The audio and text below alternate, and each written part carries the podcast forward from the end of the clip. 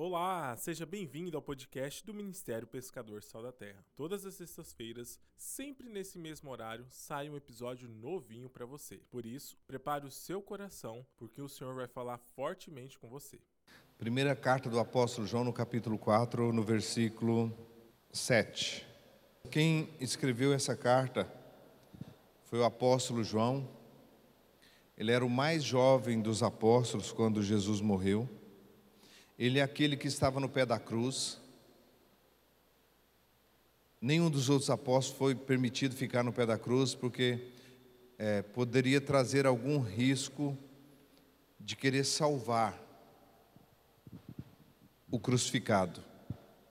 Porque a morte era tão violenta, a morte de cruz ela era tão violenta, que deixava as pessoas que estavam vendo as pessoas ser crucificadas, deixava eles em pânico e querendo fazer qualquer coisa para tirar alguém que estava agonizando. Você imagina um prego pregado num, num pé, outro no outro pé, outro numa mão, outro na outra mão, e levantado para cima sobre o peso do corpo.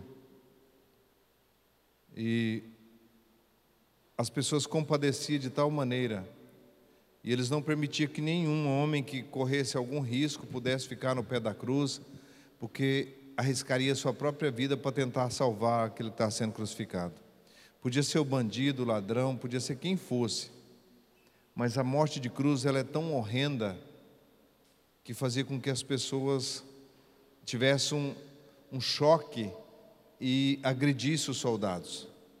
Mas o apóstolo João estava no pé da cruz porque eles deixaram ele, ele justamente por um fator vai que alguma das mulheres era permitido que as mulheres, a mãe e algumas mulheres pudessem ficar, as mais próximas, pudessem ficar no pé da cruz. E Maria estava lá no pé da cruz e João estava cuidando de Maria. Eles permitiram que João ficasse porque ele era um jovem, muito novo, 17, 18 anos provavelmente. E eles permitiram que ele no pé, ficasse no pé da cruz, caso ela desmaiasse ou qualquer coisa, por ver aquela morte horrenda, ele pudesse socorrê-la. E esse apóstolo, quando ele escreveu essa carta, ele escreveu, ele já estava com mais de 80 anos. Quando ele escreveu a, as epístolas, ele já estava com mais de 80 anos, porque ele escreveu e depois ele morreu com 90 e poucos anos na igreja de Éfeso. Ele foi o único apóstolo que não foi morto pela mão dos homens. Não conseguiu matar João. Não por não tentarem matar ele, porque tentavam matar ele de todas as formas, mas ele era não foi permitido, Deus não permitiu que a mão do homem derramasse o sangue de João.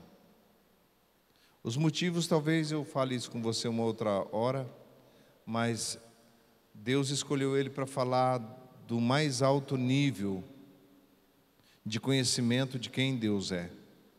Ele deu a visão para esse apóstolo de Apocalipse.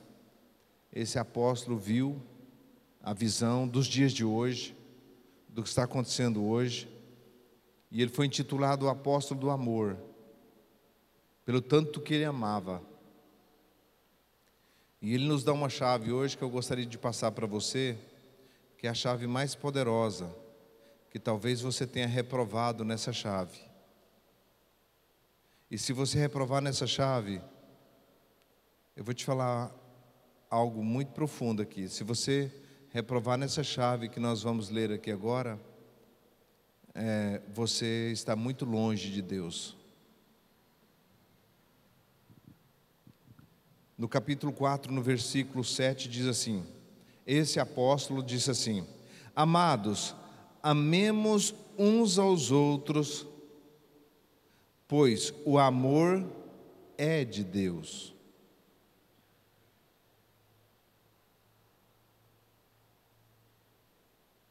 Por que, que Ele manda nós amar? Porque amar, presta atenção nisso e deixa o Espírito de Deus falar no teu coração. Amar é um exercício. Ninguém recebe amor com uma varinha de condão. Ah, bate ali, agora você recebeu amor. agora você está amando. Ninguém ama assim. Amar é um exercício contínuo. E eu acredito que é o pior dos exercícios que existe é amar. Orar em línguas é fácil, jejuar é fácil, meditar na palavra é fácil, contribuir no evangelho é fácil. Mas amar é muito difícil. Porque amar requer uma renúncia dos meus direitos. Eu tenho todos os direitos para não amar uma pessoa. E eu tenho em mim a decisão de amar ou não amar. Se eu quiser amar, eu vou passar por cima das ofensas daquela pessoa. E eu quero falar com quem é ignorante na, em termos de amor. Você nunca decepciona por uma, por uma, com uma pessoa. Eu nunca me decepcionei com uma pessoa. Sério, pastor Célio, sério. Eu nunca me decepcionei com uma pessoa. A minha decepção foi com a minha expectativa do acerto daquela pessoa. Eu criei expectativa em, em que a pessoa fizesse o que eu esperava. Como a pessoa não fez o que eu esperava, então eu não amo. Eu decido não amar. Então pare de criar expectativa nas pessoas, que as pessoas têm que acertar tudo para você estar tá bem. Senão não presta para você. Você está sendo reprovado em Deus. Porque Deus é amor. E se Ele está em você e você está nele, você não tem dificuldade de fazer o exercício que Ele fez. Ele te amou de tal maneira que deu a vida dele por você. E você não quer dar nem sua razão, quanto mais sua vida. Você está em Deus? Deus é amor. Ah, mas aquela pessoa é meu inimigo. Aham. Uhum. Você também era inimigo de Deus. E Ele te amou mesmo assim e mudou o seu caráter. Você passou a amar Ele antes você não amava. Então, se o amor muda, por que você não usa desse mesmo amor para mudar as pessoas? Porque você não ama, né? Porque você não quer fazer o exercício do amor, né? Porque você está olhando no espelho e vendo os defeitos da pessoa todinho no espelho. A pessoa se torna um espelho para você e você vê seus defeitos naquela pessoa. Isso é ser reprovado no amor. A hora que você olhar para todas as pessoas e você não vê a deformidade delas, você começa a andar em Deus a partir daí. Então, não se frustre com expectativa. Não crie expectativa nas pessoas. A minha função não é escolher para as pessoas. A minha função é ser opção de ombro para qualquer pessoa que precisar de mim. Isso é amor. Se você quer escolher o certo ou o errado, você escolhe, sabendo que eu te amo tanto, meu ombro está aqui. Não, eu tirava até meu ombro. Se você não fizer do jeito que eu penso, você vai se dar mal. Se você não vai fazer do jeito que eu penso, você não tem ombro. Tá vendo? Eu te falei. Eu falei para você que não ia dar certo. Você já ouviu isso aqui alguma vez? Não, né? Eu não te falei que isso dá errado? Quem fala assim é reprovado no amor. Bem que eu vi que isso ia dar errado. A mulher fala para o marido: Eu falei que esse negócio não ia dar certo e você fez. Cadê o ombro, amigo, para dizer: Você fez errado, mas amanhã você vai acertar? Se preocupa não. Novas oportunidades virão. Isso é amor. Mas punir as pessoas mais do que já são punidos, isso é uma natureza que vem mesmo daquele que acho daquela cobra lá que deu aquela, aquela maçã para Eva lá, vem daquele povo lá, daquele lugar lá. Não finge que você ama Deus, porque o amor que você ama a Deus é o amor que você ama as pessoas. Se as pessoas não fazem diferença para você, Deus também não faz diferença, porque Ele amou as pessoas. E se você não amar o que Ele ama, como é que você vai amar Ele? Ele é o Deus invisível, que é manifesto nos outros, nas pessoas, inclusive nos erros deles. Deus permite que uma pessoa erra perto de você, às vezes para provar você, para ver se você ama ou se você está fingindo. E a gente está tão cego, com tanta falta de amor em nós, que nós costumamos nem perceber as lições que Deus nos dá. Eu estou aprendendo. Amados, amemos uns aos outros, pois o amor é de Deus. Quem ama é nascido de Deus e conhece a Deus. Aquele que não ama não conhece a Deus, porque Deus é amor. Deus não tem amor, Ele é amor. E se você recusa dar amor, você recusa dar Deus. Então, se só recusa dar aquilo que você não tem, se você tem prontidão para dar, tudo que você tem de bom você tem que dar, e não há nada melhor em você do que Deus. O jovem chegou para Jesus e disse: Bom mestre. Ele falou: Por que você me chama de bom? Se você não me reconhece que eu sou Deus. Só existe um que é bom, é Deus. Então eu posso dar Deus para quem tem falta de Deus. Quem tem falta de Deus não está fazendo certo, está fazendo tudo errado. Mas eu tenho que dar amor. Eu tenho que fazer esse exercício de engolir esse caroço. Senão não fala que você ama Deus.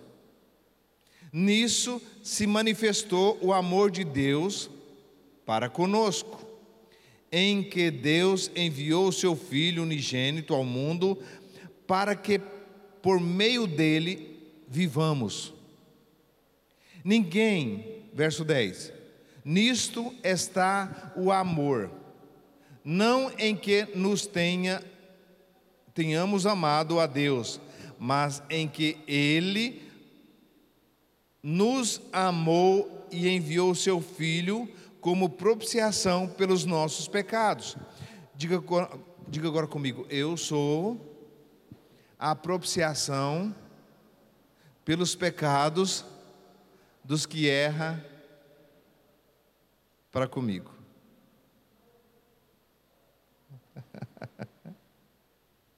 Eu sou a propiciação pelos pecados daqueles que erram para comigo. Então, se ele errou comigo, eu tenho que demonstrar o quê? Amor. Porque o amor nunca falha. Coríntios 13 diz que o amor nunca falha. Amados, verso 11: Se Deus assim nos amou, nós também devemos amar uns aos outros. Ninguém jamais viu a Deus, mas se amarmos uns aos outros, Deus está em nós e nós e nos é aperfeiçoado no seu amor. Como é que se aperfeiçoa no amor? Amando quem não merece, amando quem está errado, suportando o errado.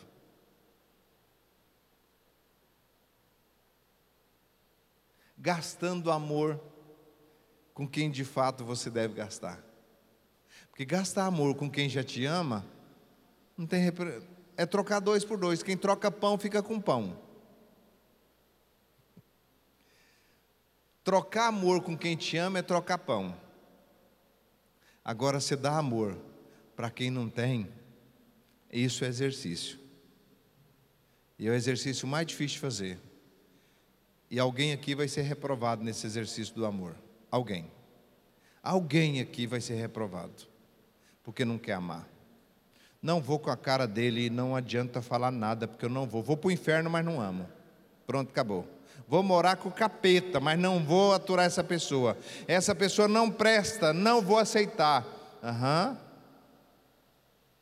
Isso chama-se o mais alto nível da ignorância.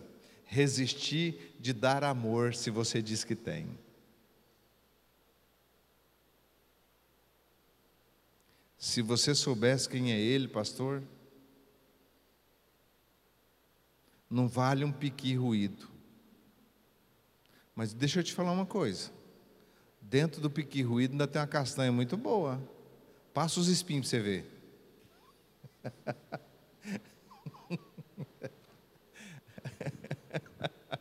Passa, quebra, pega um piqui, deixa ele secar, quebra ele e tira a castanha. Come só para você fazer um teste. Se tem ou não tem. Verso 13. Nisto conhecemos que estamos nele, e ele em nós, por ele nos ter dado do seu Espírito. Aí chega um momento que você precisa de ajuda. O espírito ajuda nas nossas fraquezas. Eu vou fazer um exercício, eu não estou dando conta, me ajuda na fraqueza, para mim amar tal pessoa.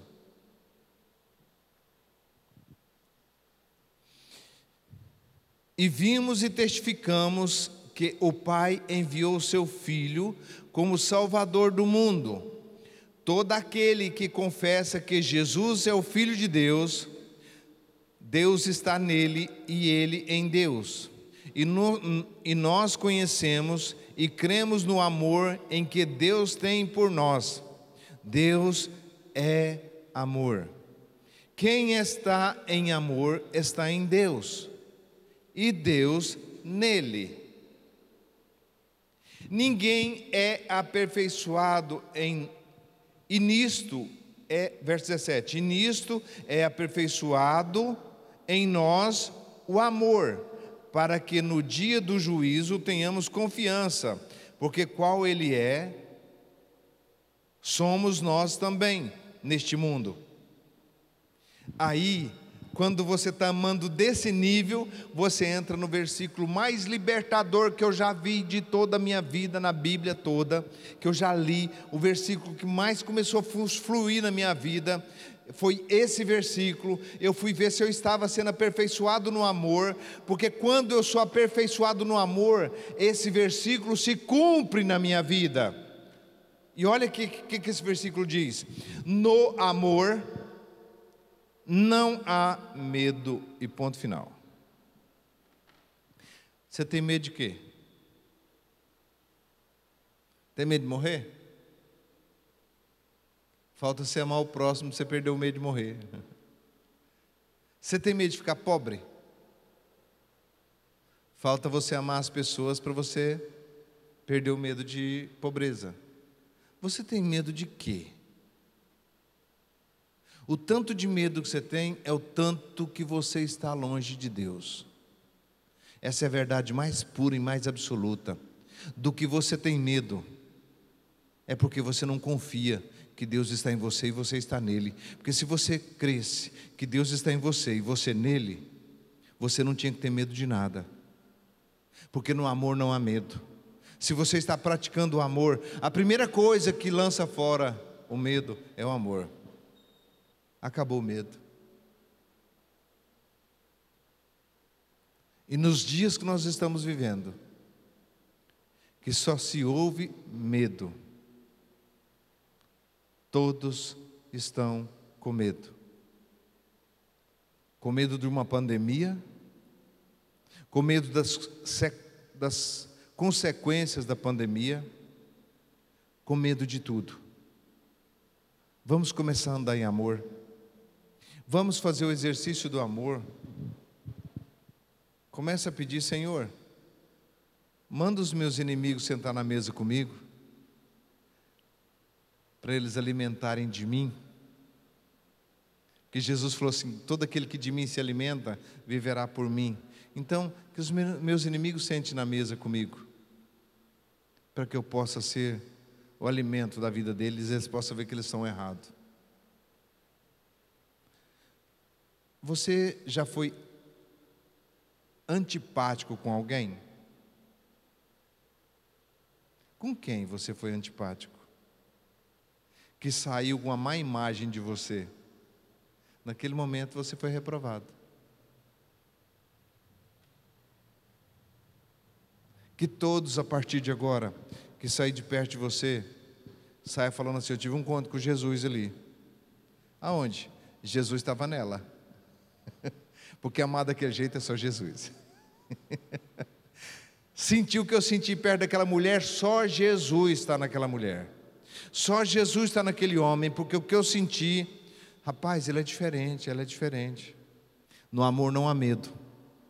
Antes o perfeito amor lança fora o medo, porque o medo produz tormento, e aquele que teme não é aperfeiçoado em amor.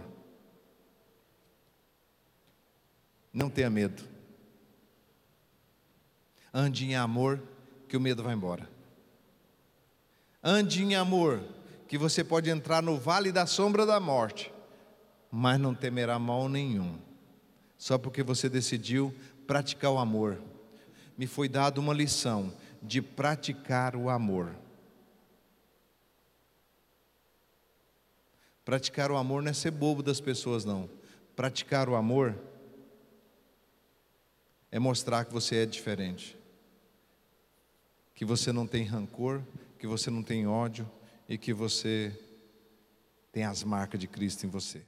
E este foi mais um episódio do nosso podcast. Esperamos que este ensino tenha tocado poderosamente o seu coração. Não se esqueça de compartilhar com alguém e acessar as nossas redes sociais. Deus te abençoe e até semana que vem.